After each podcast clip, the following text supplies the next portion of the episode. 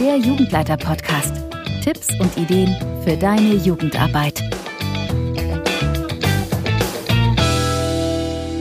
Hallo und herzlich willkommen zu dieser Ausgabe des Jugendleiter-Podcasts. Deinem Podcast mit Spielen, Tipps und Ideen für die Jugendarbeit. Heute möchte ich mit dir über Kooperationsspiele sprechen. Kooperationsspiele sind meine absoluten Lieblingsspiele. Dabei geht es um Teambuilding, man kommt gemeinsam als Team ins Gespräch und man hat irgendwie Spaß.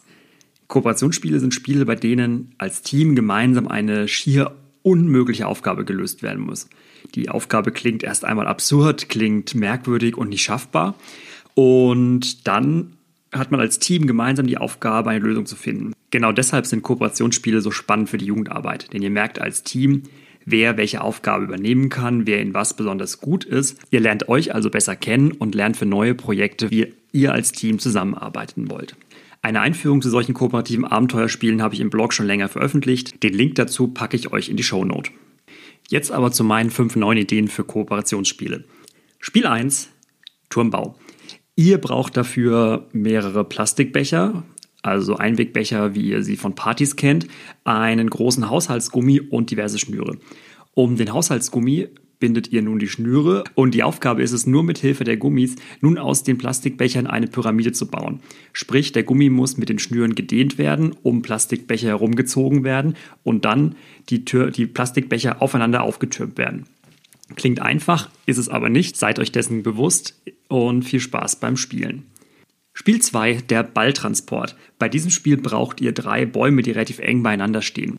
Um diese Bäume schnürt ihr viele, vielfach ein Seil, sodass ein Gitter entsteht und der Innenraum nicht mehr für euch begehbar ist. In die Mitte legt ihr nun einen Ball und im Wald müssen sich alle Teilnehmer zwei Stöcke suchen. Die Aufgabe ist nun vom Waldboden den Ball nach oben zu transportieren, nur mit Hilfe der Stöcke. Die Stöcke dürfen durch das Seil durchgesteckt werden, dabei darf aber das Seil nie berührt werden. Schafft es die Gruppe, den Ball nach oben zu transportieren? Spiel 3 gemeinsam malen. Bei diesem Spiel müsst ihr an einen dicken Filzmarker mehrere Schnüre knoten. Idealerweise nutzt ihr dafür vier Paketschnüre. Jedes Ende darf nun ein Mitspieler greifen, so könnt ihr das Spiel also zu viert spielen. Die Aufgabe ist es nun, so ein Bild zu malen. Den Gegenstand könnt ihr selber vorgeben und ja, der Stift darf nicht berührt werden, das heißt, der Stift kann nur mit den Schnüren geführt werden. Das ist richtig hart, das braucht richtig Expertise. Viel Erfolg bei dieser Aufgabe. Spiel 4, den Ball ablegen. Hier braucht ihr ein bisschen mehr Material. Ihr braucht eine Klopapierrolle, einen Tennisball, einen Drahtring, der etwas schmaler ist als der Tennisball und viele, viele Schnüre. An den Drahtring knotet ihr die Schnüre und legt auf den Drahtring den Tennisball. Die Gruppe muss nun versuchen, durch geschicktes Anheben des Drahtrings, was natürlich nur über die Schnüre funktioniert, den Tennisball auf die Klopapierrolle draufzustellen. Der Schwierigkeitsgrad dieser Aufgabe ist so mittel. Ähm, für Anfänger ist das Spiel daher eigentlich ganz gut geeignet.